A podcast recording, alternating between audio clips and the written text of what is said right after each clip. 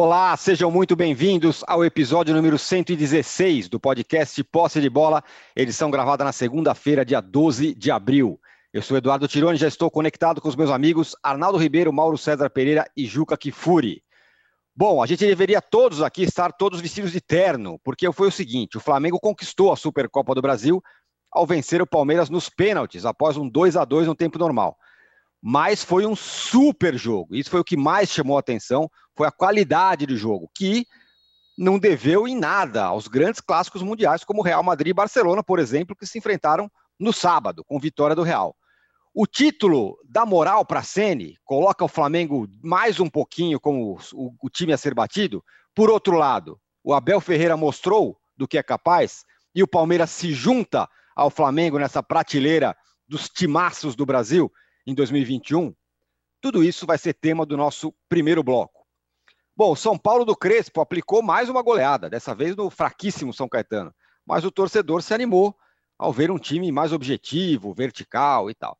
Já o Corinthians sofreu, sofreu, foi pressionado pelo Guarani o tempo todo e ganhou de 1 a 0. Tem a melhor campanha do Paulista. Os paulistas serão o tema do nosso segundo bloco.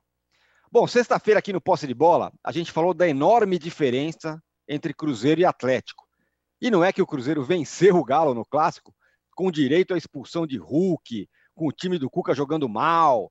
Isso será o tema do nosso terceiro bloco. Um recado importante: você que assiste a gravação do podcast pelo YouTube, não deixe de se inscrever no canal do All Sport.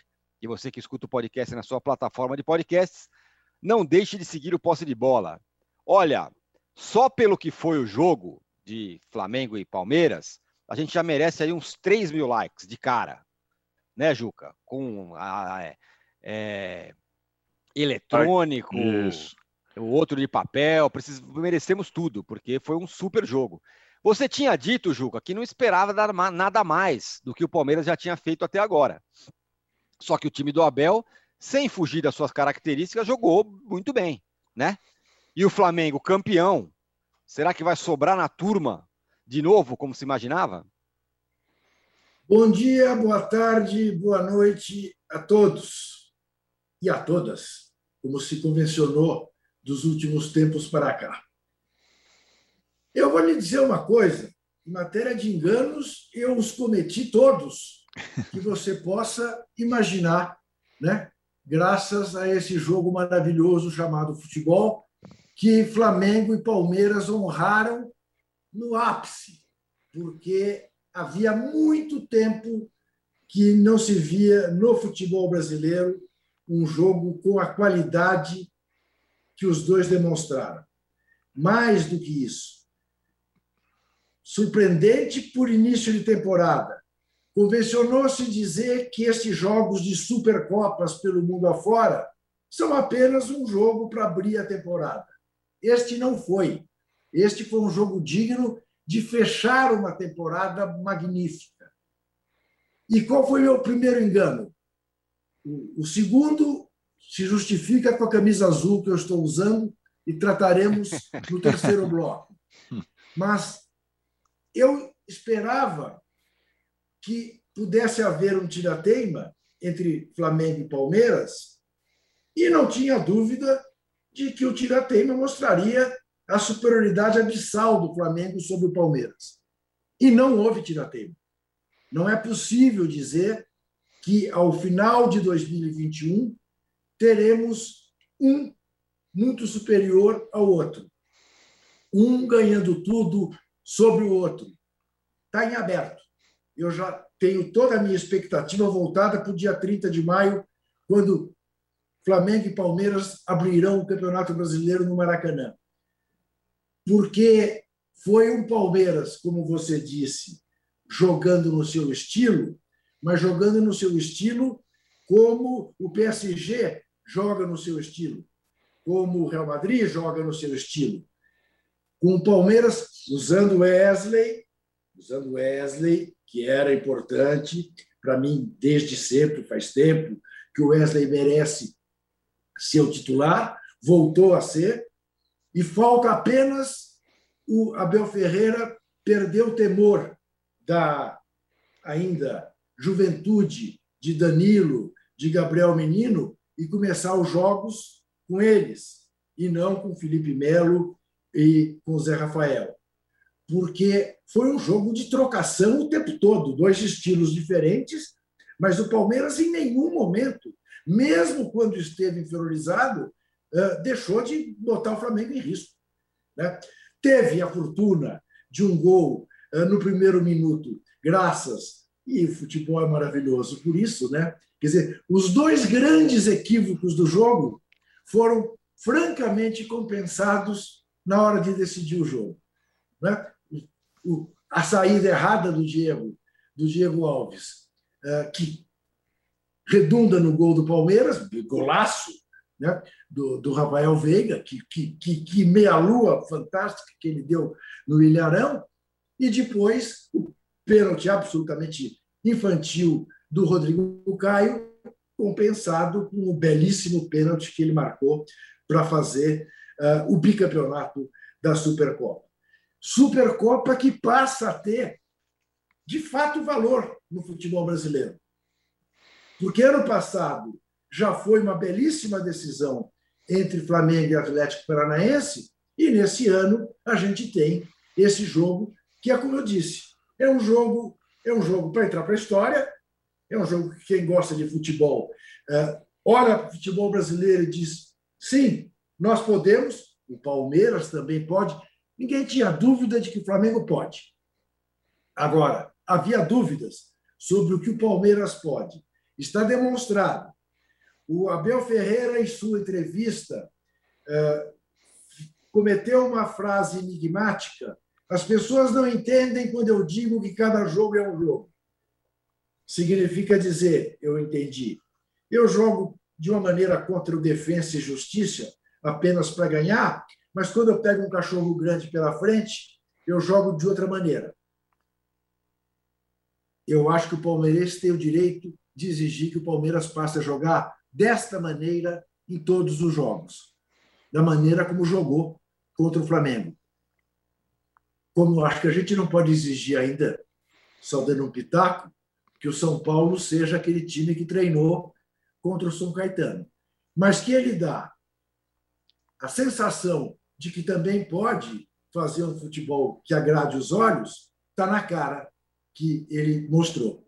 Então, foi realmente um fim de semana tirante Corinthians e Guarani, que foi um horror, foi, foi um fim de semana de futebol de encher os olhos, de encher os olhos, porque é, é, tem aí, a gente sabe que na Europa tem futebol para dar e vender, mas vimos que no Brasil também tem. Eu estou absolutamente encantado. Fiz uma coisa que há muitos anos, eu não sei dizer há quantos anos eu não faço, que foi ver o videotape durante a madrugada de Palmeiras e Flamengo, de Flamengo e Palmeiras. Vi o jogo de novo, agora sem emoção, ver o jogo friamente. Que jogo de futebol! Então, de parabéns os dois times, estou encantado. Estou encantado com, com o Gustavo Gomes, estou encantado. Felipe Luiz, meu Deus do céu, que, que partida fez o Felipe, que primeiro tempo, principalmente, fez o Felipe Luiz, que gol que ele ia fazendo, que merecia ter feito né? como jogou o de Arrascaeta, né? Uh, o Diego, o Everton. Olha, estou realmente assim eh, reconciliado com o futebol, casei com o futebol de novo, estou muito feliz e estou também feliz com o Cruzeiro que botou, mostrou que máscara é só para evitar a pandemia. Não dá para entrar de salto alto como entrou o Galo contra o Cruzeiro. Vamos que vamos. O Mauro, é, o Palmeiras, claro, de fato, né, surpreendeu, jogou bem, foi um super jogo que a gente viu, mas no final das contas, o Palmeiras jogando, se não, se não no seu limite, mas muito perto dele, encarou o Flamengo e o jogo empatou, e o Flamengo levantou a taça, o que dá medida também da força que esse Flamengo continua tendo e parece que vai melhorando. Você entende que ontem era um dia não tão bom do Flamengo e um dia muito bom do Palmeiras, e mesmo assim o Flamengo acabou levando a taça? Eu acho que assim, o dia do Flamengo não foi bom. No né? segundo tempo foi muito fraco do Flamengo, né? Foi bem abaixo. Primeiro tempo melhor, segundo tempo eu achei ruim, exceto a parte final do jogo. Nos últimos 10 minutos, o Flamengo dominou o jogo e botou o Palmeiras para o seu campo de novo. Eu só não concordo com relação ao Palmeiras. Acho que o Palmeiras não jogou das suas características. Jogou no primeiro tempo, do segundo, não. Do segundo, quando Abel Ferreira, na minha opinião, corrigiu um erro de escalação, né? porque a entrada dos garotos melhorou muito. Danilo jogou muito bem, muito bem. É, o Palmeiras cresce, chegou a ter mais posse de bola no segundo tempo, dado momento. Ficou um bom pedaço do segundo tempo, com mais posse no segundo tempo do que o Flamengo, o que é um termômetro do controle do jogo a partir da posse de bola, jogando no campo de ataque. Não criou claras chances, mas no jogo aéreo estava chegando com perigo. E quando empatou, já merecia ter empatado. O, o, o, gol, acho que a falha do Rodrigo Caio é clara, mas acho que pior é a do Everton Ribeiro, porque o time do Flamengo joga no campo do adversário. Quando o time sai, os meio-campistas não podem perder a bola tolamente. Perder a bola é do jogo, acontece, mas não da maneira que perdeu o Everton Ribeiro. E aí o Danilo aciona o, Rony e o Rodrigo Caio faz um pênalti bobo, porque o Rony está indo para a linha de fundo, não na direção do gol, e ele puxa a camisa e o pênalti é marcado, sem nenhuma dúvida. E ali o Palmeiras já merecia empatar. O que me chamou a atenção no Palmeiras foi a mudança de comportamento. O Palmeiras jogou, na minha opinião, melhor do que em todos os jogos recentes que disputou, inclusive as finais. Tão bom ou melhor do que esse jogo, só os 3 a 0 no River Plate, que aí sim foi o Palmeiras do Abel Ferreira, na essência, e ali e foi tudo zero na Argentina. Ontem, no segundo tempo, o Palmeiras mudou o comportamento, é uma coisa que eu venho falando há muito tempo. Esse é o repertório. Para quem ainda não entendeu, o que é, que é o repertório? Primeiro tempo, Palmeiras mais recuado, né, mais saindo em velocidade, mas toda hora espetando o Flamengo. Legal, é, é uma, é uma, forma de jogar que eu acho compatível com um grande clube. Você pode jogar assim, problema nenhum. O Diego tirou uma bola que ia entrando. O Palmeiras criou situações. Contra o Defesa e Justiça, teve períodos grandes do jogo quarta-feira que o Palmeiras nem atacava mais, só se defendia. Eu acho inaceitável. Ainda mais diante do Defesa e Justiça, que não é uma grande equipe. É um time organizado, mas não é um, um timaço. Né? E o Palmeiras não jogou bem quarta-feira. Ontem não. Primeiro tempo, ele sempre ameaçando, sempre chegando. E no segundo tempo, o Palmeiras perdendo o jogo, tomou a virada, ele assume o jogo. O Flamengo acho que sente um pouco, talvez, pela temperatura e tudo mais, recua, e também acho até normal que recue em dado momento, porque não dá para jogar pressionando lá na frente o tempo todo, né? é muito desgastante, e você também tenta tirar o adversário lá de trás, só que o Flamengo não estava conseguindo criar tanto. Depois, quando chegou, teve até chances mais claras, acho eu. O Everton fez boas defesas, né? É, mas, o, mas o Palmeiras fez um segundo tempo muito legal e mostrou que dá para jogar de outra maneira que pode jogar de outras formas. E é isso que tem que ter. Esse sarrafo tem que ser jogado para cima. O Abel Ferreira, como um técnico que veio lá da Europa, tem que ser cobrado acho eu, por um futebol mais diversificado, pelo torcedor do Palmeiras, pela imprensa. Não dá para aceitar que um técnico venha mais. Não importa o que ele ganhe. É, é, é, ah, não, é isso aqui, acabou. Não, ele tem que fazer mais, ele tem que se cobrar. Essa é uma crítica construtiva, gente. Ele tem que se cobrar, ele tem que fazer mais. E o Palmeiras ontem fez mais. É o limite do Palmeiras? Acho que não. Acho que se o time tentar fazer mais, for treinado para isso, se preparar para isso, o Palmeiras vai apresentar um futebol melhor. Vai ser capaz de apresentar diferentes propostas de jogo de acordo com o adversário, com o momento da partida, com a competição, com todas essas características que estão embutidas no jogo de futebol. E o Palmeiras ontem mostrou isso. Ou seja, é possível. O Palmeiras não é só um time reativo, ele pode ser mais. Depende de querer trabalhar para isso e ter capacidade. É, é, a nota negativa é o comportamento do treinador à beira do campo. O Mano Menezes, que foi lá para o mundo árabe, né? Emirados Árabes que ele está, ou Arábia Saudita, nem sei mais. Isso, vai ter um jogo Carilli e Mano. Carilli e Mano, vai ser um negócio sensacional. Vai ser 0x0, já, menos já pode... um é menos um, né? É, se, se for disputa, de, se tiver disputa de pênalti ou coisa assim, já vai direto para os pênaltis, porque... Vai ser, né, vai ser em maio esse jogo aí, já está uma expectativa enorme ah, pela, enorme. pelo não gol. Enorme, vai ser um negócio sensacional. Mas o Mano Menezes, que eu acho que é o técnico que mais reclama de arbitragem entre os técnicos brasileiros, né, na atualidade, é, ele foi destronado ontem pela Abel Ferreira, porque ele reclamava de tudo. E vamos combinar, gente, a arbitragem não cometeu nenhum grave erro.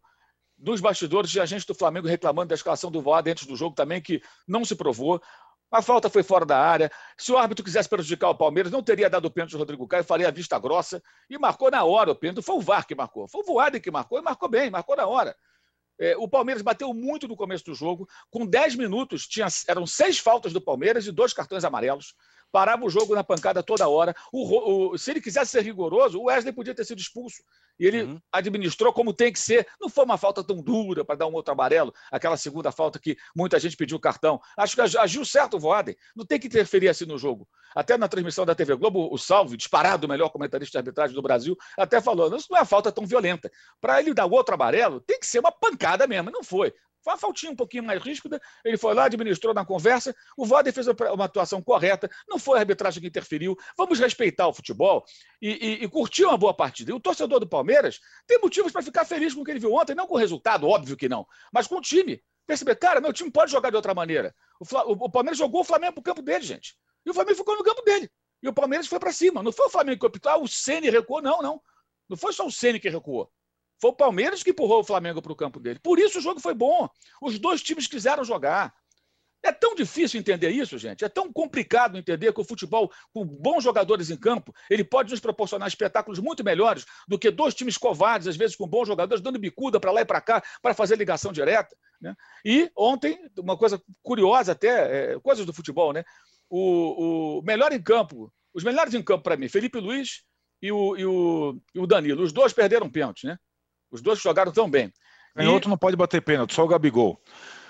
É, o Gabigol é bizarro batendo pênalti, né? Ontem que frieza maldita, né? O cara rolou a bola. Quase. e, e, depois a gente vai, eu vou falar um pouco. Ele ia ficar, ele podia morrer. O Ceni podia morrer com ele na mão, com o zap na mão, né? Não, não, errou, errou, errou, aí.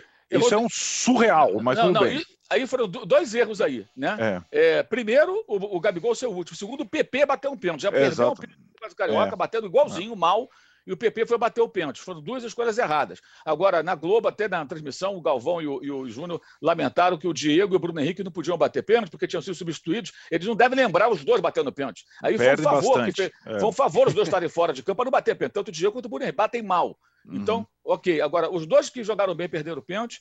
E dois jogadores no Flamengo que falharam, acabando tendo a oportunidade de se redimir. O Diego Alves falha clamorosamente no primeiro gol. Pessoal está batendo muito no Arão. Para mim, a falha é do goleiro. Ele se apresenta para receber a bola na cobrança do lateral. O Palmeiras subiu a marcação. O Felipe Luiz não tinha opção. Ele olha, vê o goleiro, pediu, dá para mim. Deu para ele.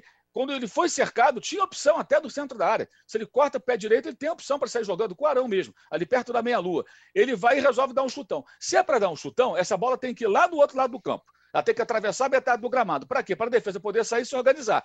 Aí ele manda a bola da intermediária defensiva. O Felipe Melo não só interceptou, como deu um passe. Foi esperto, Felipe. Muito bem. Deu um uhum. passe para o Veiga. O Veiga sai, o Arão foi vendido na jogada. E aí a qualidade do, do Rafael Veiga, né? que deu um drible parecido com o do Edmundo naquele Mundial lá de 2000 no Maracanã, Isso. no jogo com o Manchester United. Um belíssimo Isso. gol. Mas ali o Arão só saiu vendido. Ali, gente, a responsabilidade é do goleiro. O goleiro, ali ele foi o momento Hugo. O Hugo que faz essas coisas, que não é bom com os pés. O Diego é, mas ali ele falhou. Aí vem os pênaltis e ele se redimiu. E o Rodrigo Caio, que fez um pênalti bizarro, teve a chance de bater o pênalti decisivo e definiu também. Então, coisas curiosas desse jogo, muito legal. E todo mundo está elogiando o jogo. E eu acho que passa por isso. Os dois times quiseram jogar. O Palmeiras ontem não foi o Palmeiras de outros carnavais. Não foi o Palmeiras da final da Libertadores. O Juca falou em ver o videotape. Peguem um videotape do Palmeiras e Santos não, não, não, e peguem não. Palmeiras, Flamengo e Palmeiras é, ontem. Sim, sim. Aí você compara. Qual Palmeiras você prefere, torcedor palmeirense? Aquele, não estou falando do resultado, falando do jogo. Né? Porque aquele jogo ali, que foi 1x0, podia ser qualquer coisa, né? Totalmente aleatório. O Santos poderia ter feito um gol, o Palmeiras feito um gol, ou ficado 0 a 0 lá Carilli versus Mano e disputar a Libertadores nos pênaltis, que é o que estava aparecendo. Muito bem. Ô, Arnaldo, agora a gente vê um monte de jogo no fim de semana, vê um jogo, vê o um jogo outro, vê um jogo, aí vê Palmeiras e Flamengo. E aí a gente tira a conclusão de que os dois é, estão realmente muito à frente de todo mundo, né? Pois é, normalmente de manhã é o horário da Premier League, né? O Juca começou o final de semana vendo o Leeds bater o Manchester City, o Leeds do Bielsa, em pleno uh, campo do Manchester City, tem aquela coisa. Esse é um horário mais ou menos de futebol é, inglês, só que aquele sol de Brasília. Não, de fato foi um jogaço. É, eu acho que eles estão à frente, mas, Tirone, não muito à frente. É, eu acho que os dois times ainda têm várias falhas, ainda estão, é, não estão prontos. Não são times como foi, por exemplo, o, o Flamengo do Jesus, que é uma digamos, seja uma exceção do futebol brasileiro dos últimos tempos, ou como foi o Palmeiras de outros tempos, mais consistente e tudo mais. São times ainda irregulares, e acho que os trabalhos dos treinadores mostram um pouco isso. Só para é, acrescentar um pouco que, ao que Juca e Mauro disseram, é difícil a gente é, entender ou decifrar é, se o Palmeiras, de quem eu esperava menos, é, poderia fazer mais vezes o que fez e o Flamengo, de quem eu esperava mais, é, possa ir além com esse time, com essa escalação que o Ceni tem insistido, insistido. Eu explico por quê. O jogo na prática, um jogo só, tem isso já né, no contexto, né? É um jogo só. Então é uma é uma decisão e por isso o Juca foi super feliz quando ele falou que essa Supercopa ela pode ser interessante mesmo, porque se você for pegar o histórico recente, os dois confrontos entre os dois melhores times do Brasil, Palmeiras e Flamengo no Brasileiro, não revelaram nada. O primeiro Palmeiras e Flamengo do Brasileiro foi o Flamengo com surto de Covid com um monte de moleque entrando para jogar com 20 minutos de atraso. O segundo, que foi em Brasília, e o Flamengo venceu, o Palmeiras estava desinteressado, poupando jogadores, pensando lá na Libertadores no Mundial. Esse não. Esse os dois queriam. Esse os dois estavam afim de duelar. E um jogo só, é, ele, ele tem a, a capacidade de, de, de proporcionar riscos. E é muito difícil analisar esse jogo sem levar em consideração o seguinte: o jogo começou 1 a 0 para o Palmeiras. com um minuto, estava 1 a 0 para o Palmeiras. Sendo assim, o primeiro tempo inteiro, até a virada na última bola, ou na uma das últimas bolas, o Palmeiras pôde jogar ao seu estilo, estava com a vantagem. Estava ganhando o jogo. E aí começa o segundo tempo, estava 2 a 1 um para o Flamengo. Ou seja, o Palmeiras estava perdendo. O Palmeiras tinha que ir atrás.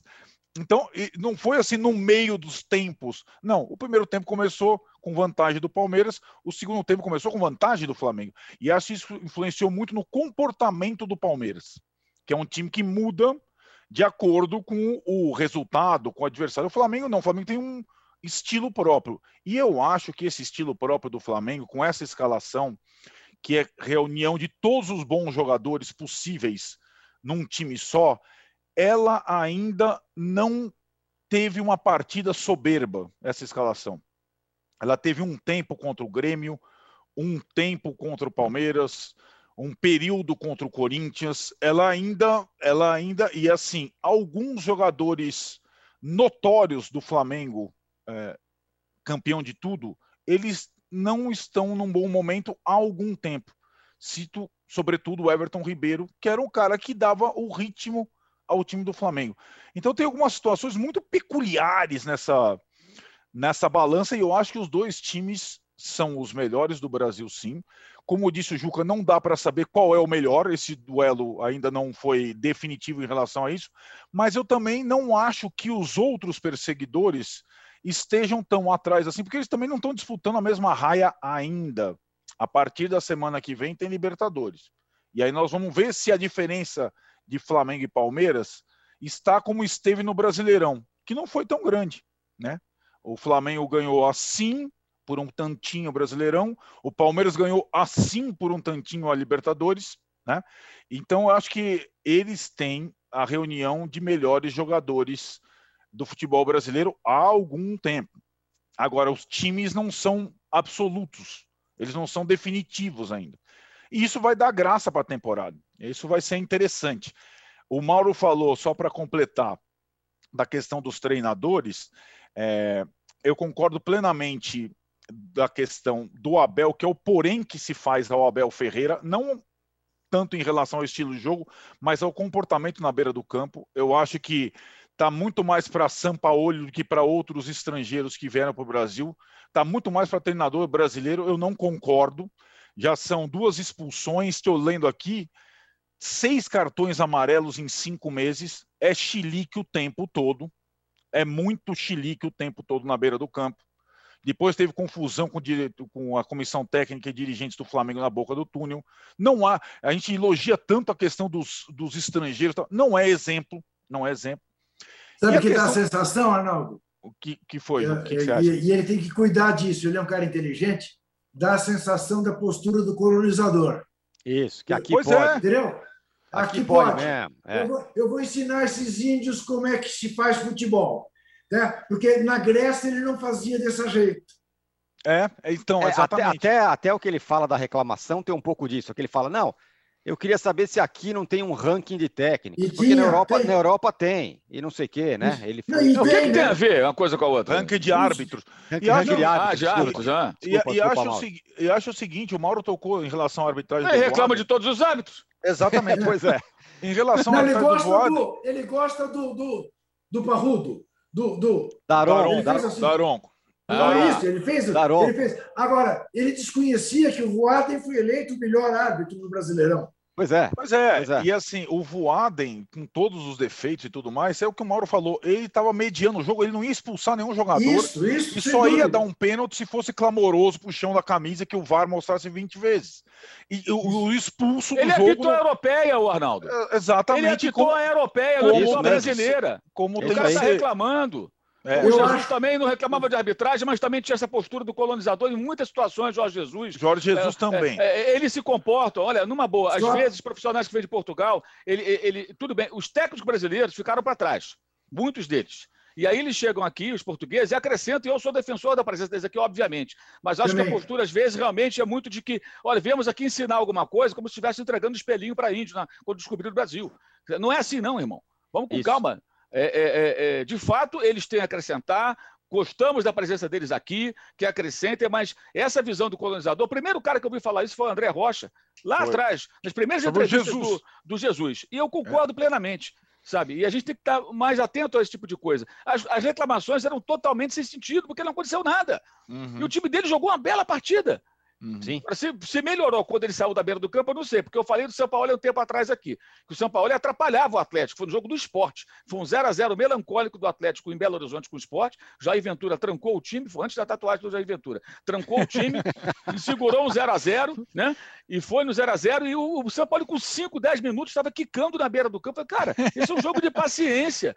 Não é para ficar pulando ali com o bonequinho na beira do É. campo, deixando o jogador nervoso. É que ter calma, até achar o espaço e pum, fazer um a zero e mudar o jogo.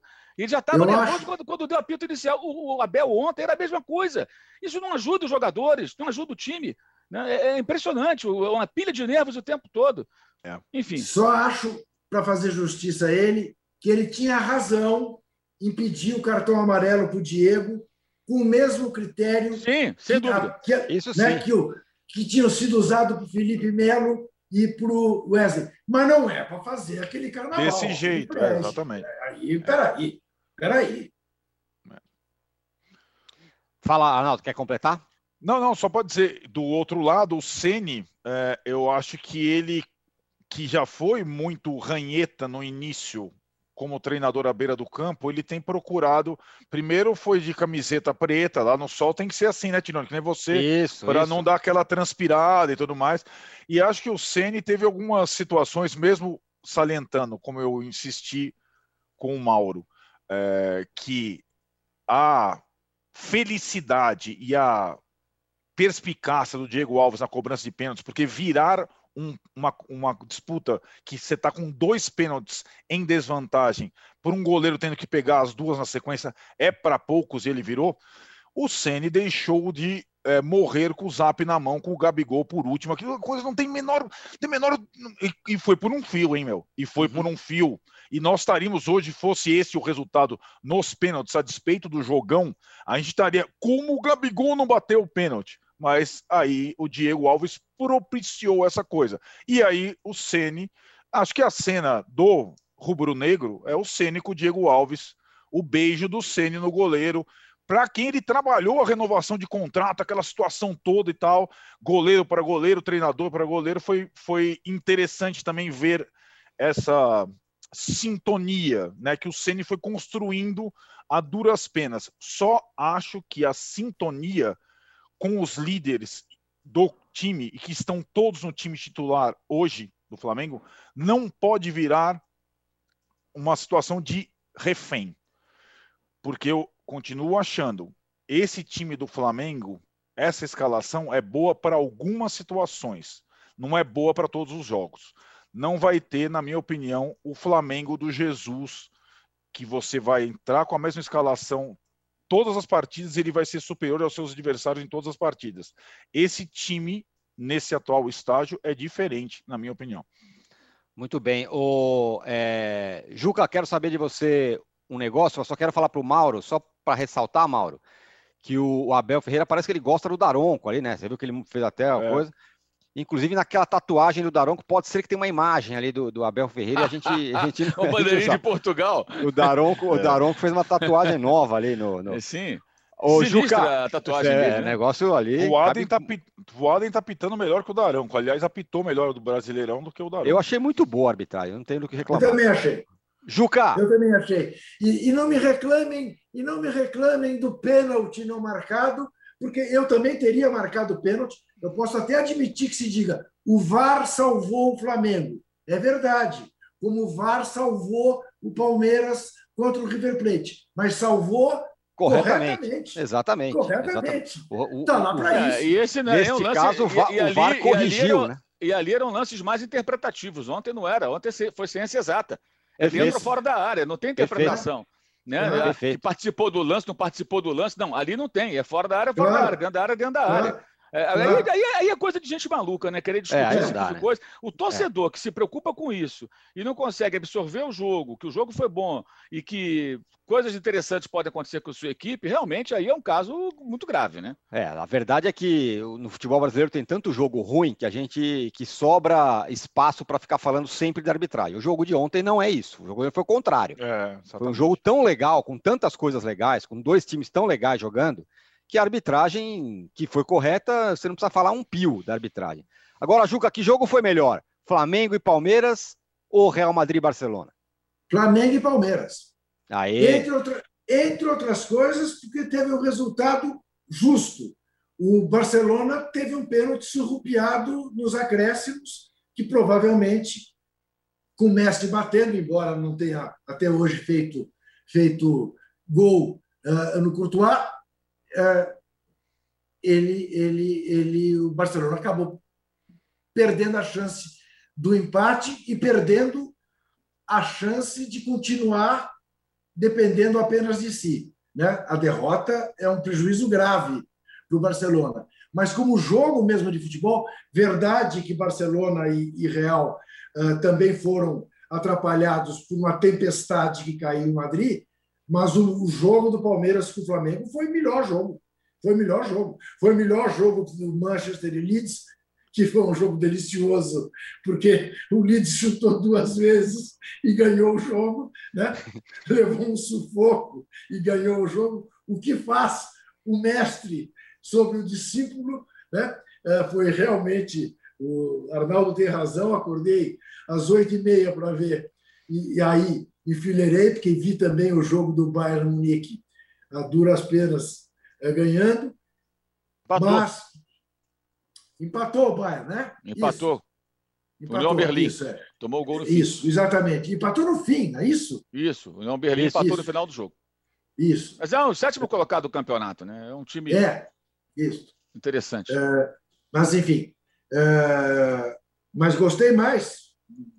Olha, eu, eu posso estar Posso estar esquecido porque confesso, eu minha memória de coisas recentes é muito pior do que minha memória de coisas antigas. Mas foi para mim fazia muito tempo que eu não via um jogo de futebol tão fantástico como esse jogo de ontem. Foi realmente, e eu imagino se a temperatura tivesse mais amena, se fosse um jogo às quatro horas da tarde e não às onze da manhã. Eu adorei o jogo o Rogério Ceni falou sobre isso também é, no final ali, né? Três coisas que o Rogério Ceni falou que eu achei interessante. Ele falou isso, falou que se o jogo fosse mais tarde, teria melhor para o Flamengo, né? Também, porque está mais acostumado a jogar mais tarde. Seria melhor para os dois, na verdade. Ele elogiou o Everton Ribeiro, falou assim: esse jogador é muito Não, importante. Muito pois é, Não. mas ele elogiou o Everton Ribeiro e elogiou, claro, o, o, o Diego Alves. Bom, Fechamos aqui o primeiro bloco, o ótimo primeiro bloco do episódio ô, 116. Ô, Oi, diga, Mauro. Só, só dar uma informaçãozinha que eu publiquei no meu blog agora de manhã. O Flamengo está tentando adiar o jogo para quinta-feira. Ah, tá? boa. Ótimo. O Flamengo está tentando adiar Flamengo e Vasco para quinta-feira. Qual a ideia que está por trás disso? É, a ideia do Flamengo é jogar contra o Vasco na quinta para ter tempo de se preparar. O Ceni quer treinar o time, corrigir os defeitos defensivos de ontem e deixar de fora os titulares contra a Portuguesa, né, que é o jogo que tem, o Flamengo terá entre o Vasco e o Vélez na Argentina, que é a estreia da Libertadores. Só que a estreia da Libertadores está marcada para quarta-feira, dia 21. No entanto, o SBT tem mostrado jogos às terças, então é possível que esse jogo da Libertadores passe para terça. Se ele passar para terça-feira, o Flamengo tem que jogar com a Portuguesa obrigatoriamente no sábado. Sábado. E aí, de quinta para sábado, são dois dias apenas, e aí o sindicato tem que autorizar e a federação. E o Flamengo quer assim mesmo. Por quê? Jogaria com titulares contra o Vasco na quinta, teria um tempo maior para se preparar. É, e seria um teste para o jogo. Você vê que eu acho que a portuguesa é um teste melhor que o, que o Vasco hoje. acho não, é. é. Portuguesa está bem melhor, goleou o Bangu, bateu cinco no Bangu no final uhum. de semana.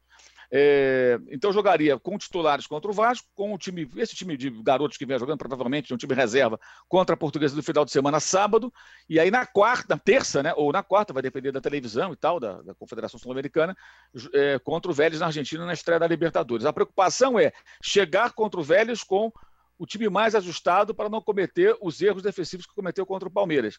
E aí, aí é uma especulação minha. Eu acho até possível que nos treinamentos o Ceni mude de ideia e, e, e, e tire e, volte o Arão para a função de volante. eu acho que não, não, não dá para descartar essa possibilidade. Acho que vai depender muito dos treinamentos. Né? E aí pode sair o Diego, pode sair até o Everton Ribeiro, apesar dos elogios, o Diego jogar mais à frente. Ele tem opções. Aí pode voltar com o Gustavo Henrique, pode, pode jogar com o Bruno Viana. Eles seriam os dois jogadores mais cotados ali. Uhum. O Gustavo terminou ano, a temporada passada titular e o Bruno Viana chegou agora. Os primeiros jogos dele foram, foram interessantes. O jogo contra o Vélez é no Brasil ou na Argentina? Na Argentina. Ótimo. Aliás, é, esse Além dilema do reservas e titulares, né, Arnaldo? O Zidane não teve, né? Pode, não, foi... pode pagar um preço alto no jogo da volta do Real Madrid, né? Porque o jogo foi muito desgastante, né? E ainda é, perdeu, perdeu o Vasco, se não me engano, né? Perdeu machucado. É, é e, e, assim. É, o Liverpool sofreu também, né?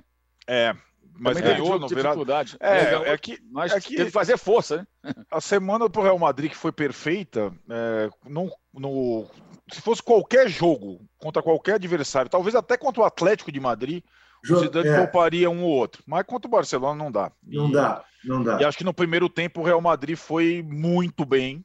Mas muito, e, muito. E aí muito. depois, no segundo tempo, em algum momento, ele, ele aí no final ele arriscou, ele tirou jogadores fundamentais com a vantagem de 2 a 1 um, e foi, aí foi, mas temos Champions essa semana também, vai ter jogo bom também para a gente é. terça e quarta. Muito bem. Fechamos o primeiro bloco do episódio 116 do podcast Posse de Bola. O Juca vai levantar a placa digital pedindo like. Nós vamos, a gente, nós nós estamos com uma audiência. Hoje, né? Isso, Isso, nós estamos nós estamos com uma audiência brutal e os likes não estão é, acompanhando, acompanhando. acompanhando. Voltamos em 30 segundos para falar dos paulistas, o São Paulo e o Corinthians e o Santos. Já voltamos. Baixo Clero é o podcast de política do UOL.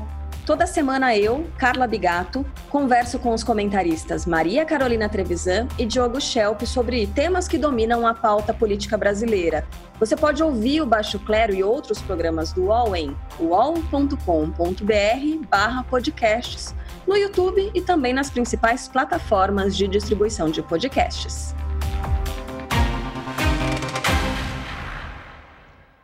Estamos de volta para, para o segundo bloco do episódio 116 do podcast Posse de Bola. O Arnaldo, a torcida se empolgou, né? 5 a 1 no São Caetano, primeiro tempo arrasador do São Paulo, com o São Caetano é fraquíssimo, vamos combinar, né? Não, não, não dá para deixar de, de, de, ressaltar isso. Mas, de qualquer forma, o São Paulo ganhou de 5 a 1 e tal, e a torcida se empolgou. Aí depois, no dia seguinte, viu Palmeiras e Flamengo e falou: peraí, talvez não esteja tão bom assim. É, vamos lá. Eu, nós estamos aqui fazendo o episódio ao vivo na segunda-feira de manhã. Como o Juca falou, antes de a gente começar a conversar oficialmente aqui, o jogo por São Paulo não é São Paulo e São Caetano, é São Paulo e Bragantino, de quem o São Paulo não ganha há algum tempo. E a última lembrança é aquela sova em Bragança Paulista. O São Caetano, na verdade, hoje é o time mais fraco do Paulistão. O Bragantino talvez seja o mais forte, mesmo que o Corinthians tenha a sua pontuação é, de líder absoluto e o Palmeiras esteja disputando campeonatos é, como disputou a Supercopa com o Flamengo e não tenha tanto interesse pelo Paulistão ou Paulistinha assim, já que o Juca levanta o escudo do Corinthians, líder geral na pontuação. O fato é o seguinte, Irone, o São Paulo ele teve quatro partidas com o Crespo antes dessa parada de um mês. Daquelas quatro partidas, ele tinha, é, não digo empolgado, mas tinha feito três boas exibições, é, um time é, fazendo muitos gols, time mais vertical e tal, e uma ruim contra o Novo Horizontino, a derrota, última partida antes dessa parada. Da parada para cá, eu acho que não mudou tanta coisa, porque o sistema tático permaneceu o mesmo, é, os reforços ainda não começaram jogando, o Éder e o Benítez até entraram no, durante o, o segundo tempo contra o São Caetano. Ainda é um esboço de time, ainda é um time que não teve um teste muito é, parrudo, e acho que a semana do São Paulo, os próximos 10 dias, pelo menos, terão, além do Bragantino, o Palmeiras na sexta-feira e a estreia da Libertadores no Peru no meio da semana que vem. Aí você tem um termômetro né, do que pode fazer o São Paulo. O Juca estava otimista lá, dizendo. Eu, eu também acho que o São Paulo, da, do, do time. Dos times do, digamos, do segundo escalão, abaixo de Palmeiras, Flamengo e Atlético, talvez, é aquele que tem mais condições pela comissão técnica que formou, pelos jogadores que contratou, pelos jogadores que conseguiu manter. Mas eles só vão estar na mesma raia aí um pouco mais para frente quando tiverem a fase de grupos da Libertadores pela frente e tudo mais. Mas é um time que ainda é um esboço, mas ele dá bons sinais. Eu vejo mais uh, segurança e vejo algumas coisas uh, conspirando a favor, tipo sorteio do grupo da Libertadores. Lembra? Com o ano passado, o São Paulo já no primeiro primeira bolinha do sorteio já estava encalacrado. Dessa vez teve um pouco mais de sorte, digamos assim, que faz parte. Não vai ter tantas viagens longas, não tem um bicho papão, foi cabeça de chave no sorteio e está numa pontuação no Paulista confortável para se classificar em primeiro lugar do grupo, que tem a Ferroviária também, que é um bom time, não é um time ruim, não. O Paulista desse ano tem alguns bons times e vários ruins. A Ferroviária é um dos bons times, mas acho que ainda é muito cedo para. Talvez seja o time que tenha mais se modificado desses grandes todos, Tironi, mais até do que o Galo, porque mudou o sistema de jogo, joga com três zagueiros, mudou a comissão técnica, entrou um argentino. Aliás, parênteses, falamos da postura do Abel tal, até agora o Hernan Crespo e também o Ariel Rolando Santos é, é, é o, o esforço para falar o português. A simpatia nas respostas e tudo mais, a postura na beira do campo, tudo mais, com a arbitragem, com adversários é, uma, é, é, um, é um alento, é uma coisa é, de educação decente, é, legal, propositiva. E aí não está se é argentino, se é português, se é brasileiro. A gente acabou de dizer que o São, o São Paulo ele não dava bom dia, ele só dava. Como é que é, Mauro? Quicava na beira do campo, é boa Sim. essa imagem. Quicava à beira do campo, soltava lá perdigoto, xingava todo mundo, não usava máscara, o cacete a quatro o Crespo também é argentino e tem uma postura até agora, assim, acho que exemplar nessa, nessa, nesses primeiros dias de Brasil. E é uma coisa que eu gostaria de ressaltar que de fato tem chamado a atenção é, e a forma, e o intensivão de português é um sinal de é, simpatia. E o cara tentando responder as perguntas em português também, acho que é uma coisa a se salientar. Ô Juca, você assistiu o, o VT do jogo do Palmeiras e Flamengo amanhã, ontem de madrugada, é isso? Sim. Porque antes você tinha visto Corinthians e, e Guarani e Corinthians e tinha ficado um e pouco mais. E falou: Eu preciso, é que nem tomar um Ele copo de to... água no deserto. É, é isso. Tomar um remédio, né? Eu, eu perdi o sono. Um antídoto. Né? Foi isso que aconteceu. Eu, preciso, eu preciso ver um jogo bom antes de dormir. O jogo, o jogo Guarani Corinthians, de duas uma. Ou te fazia perder o sono por irritação, que foi o meu caso, ou te adormecia. Mas isso só era possível se você não fosse corintiano. O uhum. não corintiano, ali era um belo entorpecente. Olha, meu irmão, aos 20 do primeiro tempo já dormia e embarcava até o dia seguinte. Mas para o corintiano, foi dando uma irritação, uma irritação, uma irritação, que eu só consegui baixar depois de ver eh, dois, dois jogos ainda, os minutos finais de dois jogos na NBA e depois o tape de Flamengo e Palmeiras. Aí, duas horas da manhã, já estava de novo reconciliado com o futebol e consegui dormir.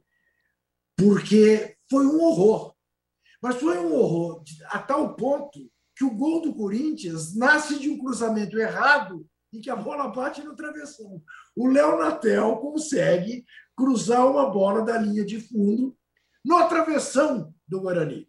O Isso. goleiro se estabaca todo para dentro do gol, na tentativa de montar a bola para escanteio, não consegue. E o Cauê, o estreante Cauê, faz o gol de cabeça e vai abraçar o Jô, que está no fora de campo, se aquecendo para entrar. Não lembrou é... o gol do Viola, naquele gol do Brinco de Ouro lá, tal, foi aquele gol moleque tal, naquele gol lá do fundo do Brinco de Ouro, não, é, Corinthians é formando, gol... etc e tal. Você, você tá, se lembra? está invicto, Corinthians está invicto desde Melhor campanha. desde o jogo contra o você Internacional. Se lembra, você se lembra que o, o gol do Viola nasce de um erro de chute do Wilson Mano. Sim, lembro bastante. Ele, da direita. Né? Eu estava lá, eu estava lá ah, comentando o jogo pela Globo com Luiz Alfredo e no dia anterior, no dia anterior no Jornal Nacional, eu disse que quem sabe, porque era, era, era, era, a final do campeonato do centenário da libertação dos escravos. Sim. Libertação dos escravos, entre aspas, no Brasil, porque infelizmente até hoje os escravos não foram libertados no Brasil. Mas enfim, eu disse: quem sabe o negro viola não faça o gol da, da, do centenário da, da libertação dos escravos. Na segunda-feira eu não podia andar em São Paulo, porque era, era uma coisa assim, realmente, né? a coisa do, do comentarista que é uma besta ou é bestial. Enfim, uh, fui uma besta com o Cruzeiro e Atlético, e fui bestial, então, com Guarani e Corinthians. Mas foi um horror. Aquilo não é futebol. Para quem viu Flamengo e Palmeiras, falou: não, isso que está acontecendo em Campinas não é o mesmo esporte. Dê o nome que quiser, não é o mesmo esporte. Eu fico me perguntando se teremos Guarani e Corinthians em 2022 pelo Campeonato Brasileiro, na Série B. Calma, calma. calma. Aí. Que isso? O time não, não. perde, a gente vai cair. Olha, o time... olha, o Corinthians está no grupo mais fraco do Paulistinha, porque o segundo colocado deve ser o Santo André. Significa dizer, o Corinthians deve passar, o Corinthians deve chegar nas semifinais, ia dizer, sem sofrimento, com muito sofrimento, pelo menos com muita irritação, mas deve chegar com o pé nas costas e passar por ela, porque o Santo André também é um time muito ruim. Depois, meu amigo, quem for que vier pela frente nas semifinais, Santos, São Paulo, Palmeiras, Bragantino, coitado do Corinthians. Jogando como está jogando, coitado do Corinthians. Ô, Mauro, ô, Mauro é... o Corinthians tem, tem a melhor campanha do campeonato, mas como o Juca muito bem falou, está jogando isso aí que a gente está vendo. É... No, numa temporada em que a gente está vendo alguns times e a gente acabou de falar bastante de Palmeiras e Flamengo, num nível tão diferente, é, esse jogo do Corinthians tem alguma chance de se sustentar? Ou vai ser sofrimento? Sofrimento vai, agora sustentar e depende de qual objetivo, né? O objetivo é, é, é que se sustentar na Série A. É, se for para isso, acho que pode dar para o gasto. Agora, o Corinthians tem um elenco que não é brilhante e um técnico que também é comum. O, o trabalho dos trabalhos do Mancini são assim. Não dá para é. esperar muito mais. Acho que dificilmente vai sair disso aí. Vai ser sempre isso e atuações fracas, muito aquém. É, um, um, treinador, de repente, com um repertório maior, com mais ideias, com uma capacidade mais ampla de tirar mais dos jogadores, talvez fizesse esse time. Talvez não, com certeza teria a possibilidade de, de fazer com que esse time jogasse um futebol melhor, mas com o Mancini vai ser isso aí. Eu continuo achando. O Mancini é um técnico de times médios que eventualmente assume um time grande. Está no momento comandando um time grande, já comandou outros, mas sempre assim, ele passa, fica ali, vai embora, aí reaparece. Ele começou no Atlético Goianiense a temporada passada, né? E antes ele passou por onde? Pelo São Paulo.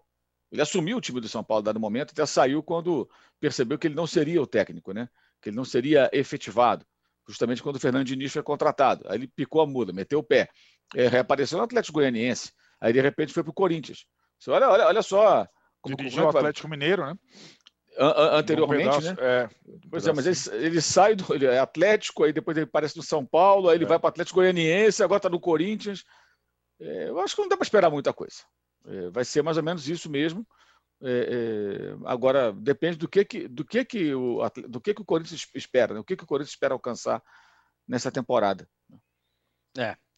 O, o Arnaldo, só para a gente fechar o segundo bloco, não vamos deixar de falar que o Fred, o artilheiro Fred, chegou aos seus 400 gols. Nesses tempos não é uma marca desprezível, né?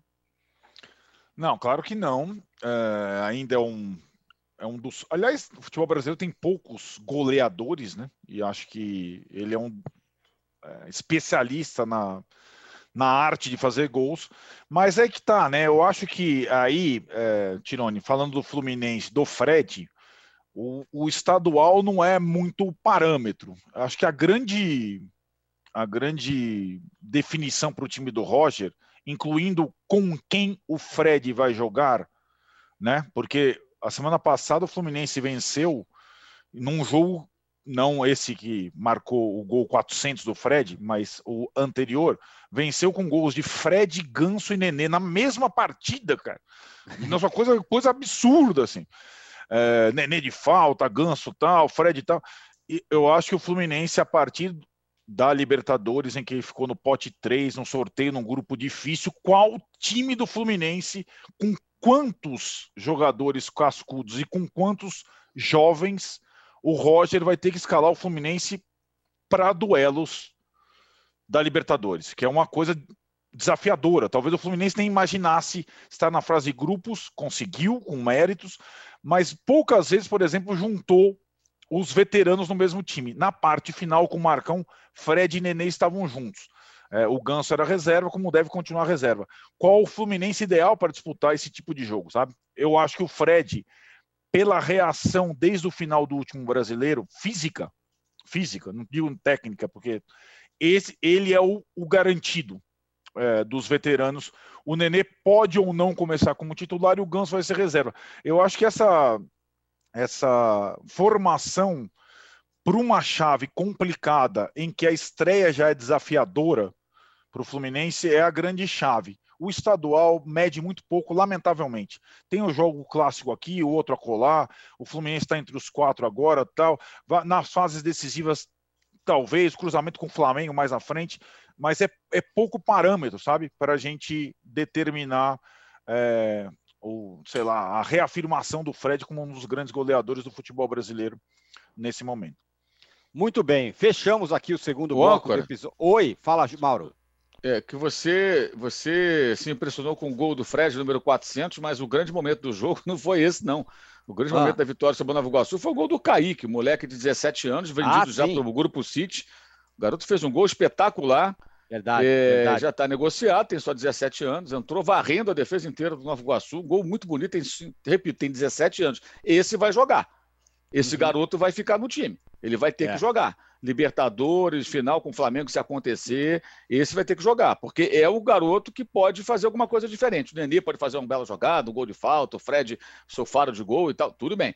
É, mas o moleque realmente é diferente, um garoto capaz de, de repente, desequilibrar um jogo numa jogada como essa. Ah, foi o Nova Iguaçu, ele tem 17 anos. Uhum. Começa assim, vai um dia o Nova Iguaçu, amanhã ele também tem um gol desse do River Plate no Flamengo. É, no dia que o Fluminense. Ótima lembrança. O dia que o Fluminense meteu quatro foi um do Kaique, um do Ganso, um do Fred isso. e um do Nenê. É isso. O cara tem idade para ser filho dos caras. Exatamente. A galera aqui está elogiando justamente ele aqui no, aqui no nosso chat e a gente espera que o Juca peça aí pelo, com o nosso pedidor de likes digital para a gente chegar em 6 mil likes. Opa, não. mostrou? mostrou o escudo do Corinthians ali. Aí não vai dar, não. Bom, voltamos aí. Isso. Voltamos em 30 segundos para falar do clássico mineiro. Todo mundo aqui quebrou a cara, achou que o Galo ia passar por cima tal e o Cruzeiro ganhou. Voltamos em 30 segundos. Sabia que não importa qual o seu negócio, você pode anunciar no UOL?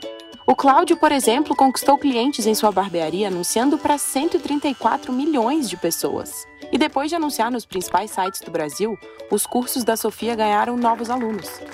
Já a Ana investiu a partir de 10 reais e a sua loja online passou a vender muito mais. Quer divulgar o seu negócio de um jeito fácil? Então já sabe, faça como eles. Anuncie no All Ads, sua marca no All. Estamos de volta para o terceiro bloco do episódio 116 do podcast Posse de Bola. Juca, não tinha ninguém aqui nesse grupo que achava que o Galo ia perder do Cruzeiro. E perdeu. 1 a 0.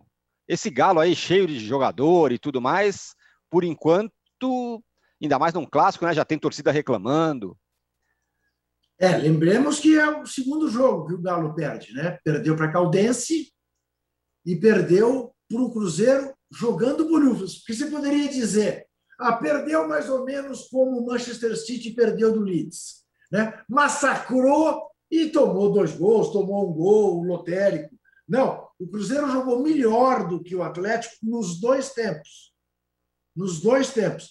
Não foi nada brilhante, não criou grandes situações de gol, mas jogou melhor. O Vargas perdeu dois gols imperdíveis que o Fábio defendeu, e de resto, o Cruzeiro fez o jogo dele, até conseguir fazer o gol que fez aos 15 minutos com o Ayrton para definir a partida. Impressionante a incapacidade, a desorganização do Atlético de Cuca. E impressionante o papel ridículo, patético, como diria Mauro César, de Hulk. Ele entra, não é? ele não entra para jogar futebol, ele entra num ringue, num tatame, dando cotoveladas, se espargindo aqueles músculos. Né? Hulk, né? Gostaria muito de ver o Daronco apitando um jogo de Hulk. Não, Meu Deus do céu, hein? Imagina o Daronco. Isso. Aí, aí se cai diante de uma provocaçãozinha do Potker, que tinha. O Potker não, não encostou na bola e conseguiu ser expulso ao lado do Hulk. Hulk que custa caro para o Atlético, né? que está na reserva. Realmente foi uma tarde. Eu hoje imagino que o atleticano esteja aguardando o distanciamento social. Estejam todos em casa, ninguém na rua em Minas, porque o Cruzeirense vai montar. Não é possível que o investimento do Galo permita que ele perca para esse time do Cruzeiro. E perdeu com méritos. Com méritos. Eu vou te falar, eu até dei risada, porque eu gosto de ver quando o mais fraco eh, ganha do mais forte. E principalmente quando o mais forte tem uma certa arrogância. E o time do Atlético entrou no Mineirão ontem para dizer: Agora vocês vão ver com quantos paus se faz uma canoa. Vimos.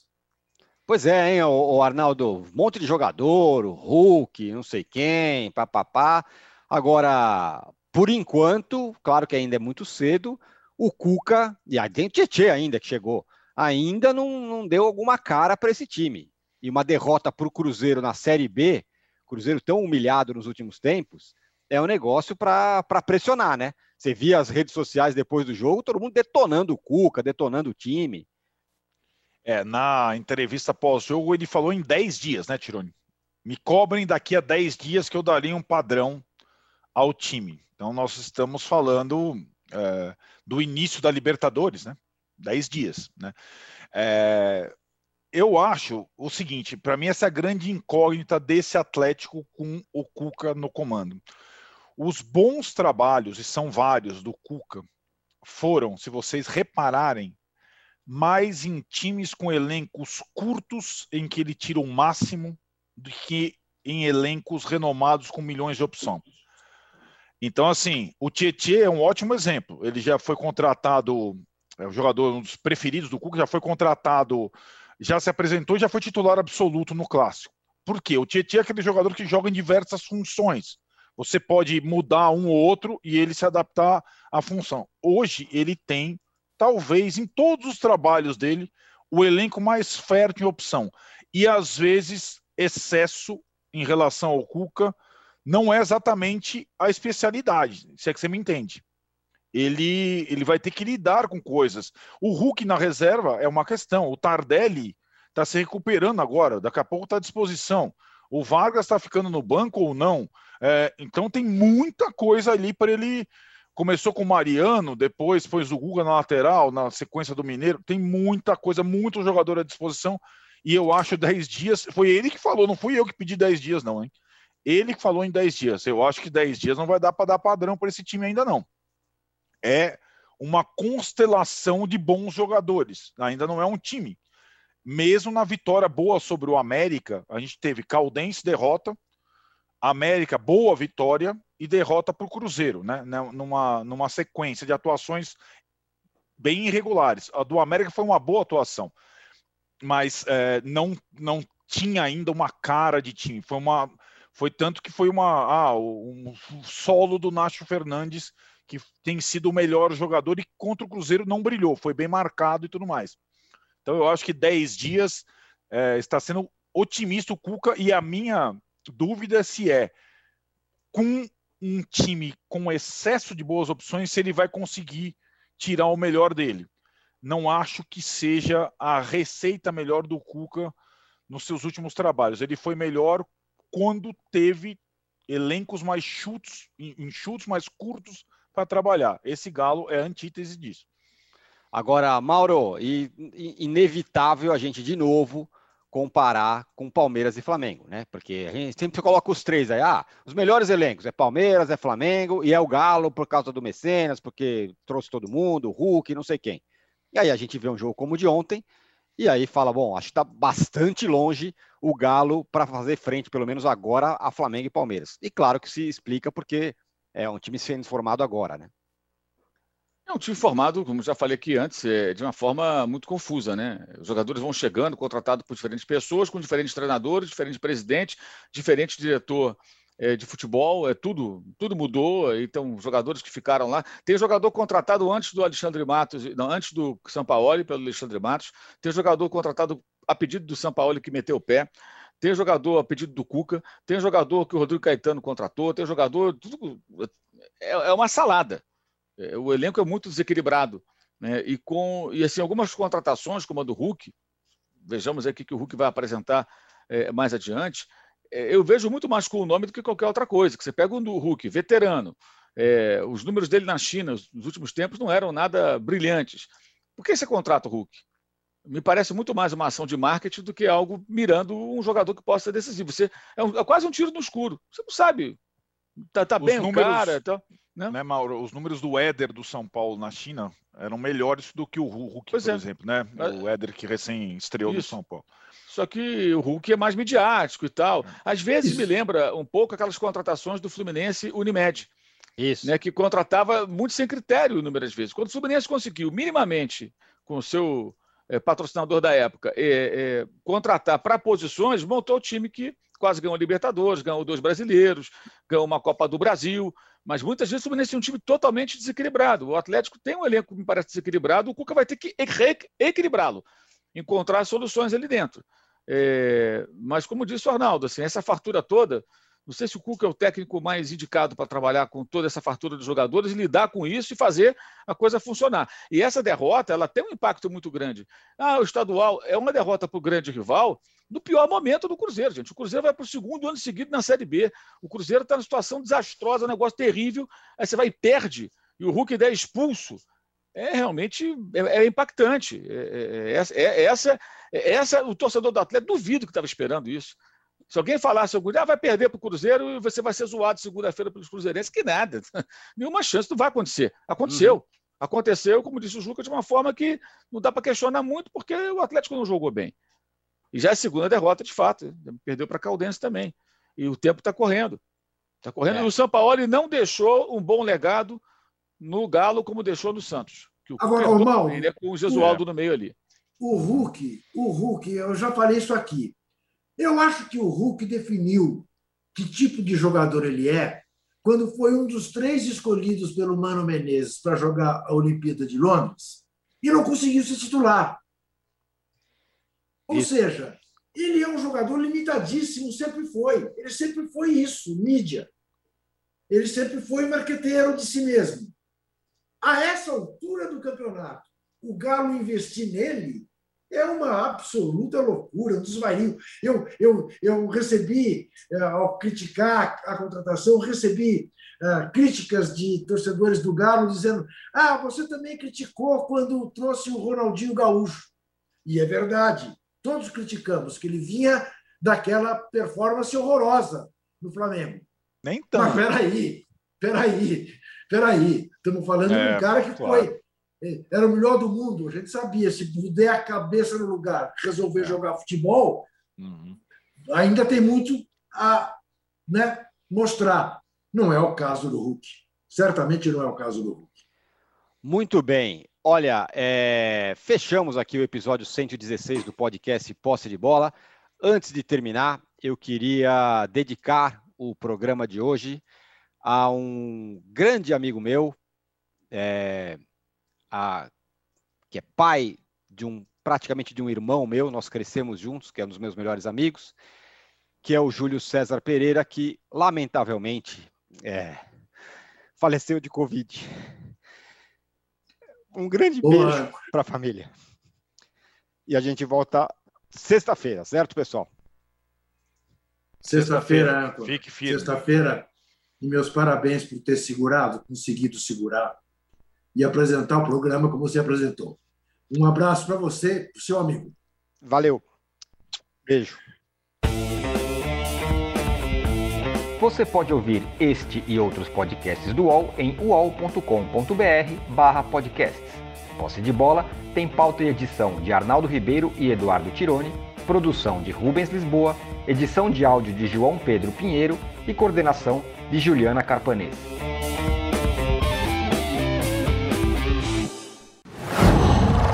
Whoa.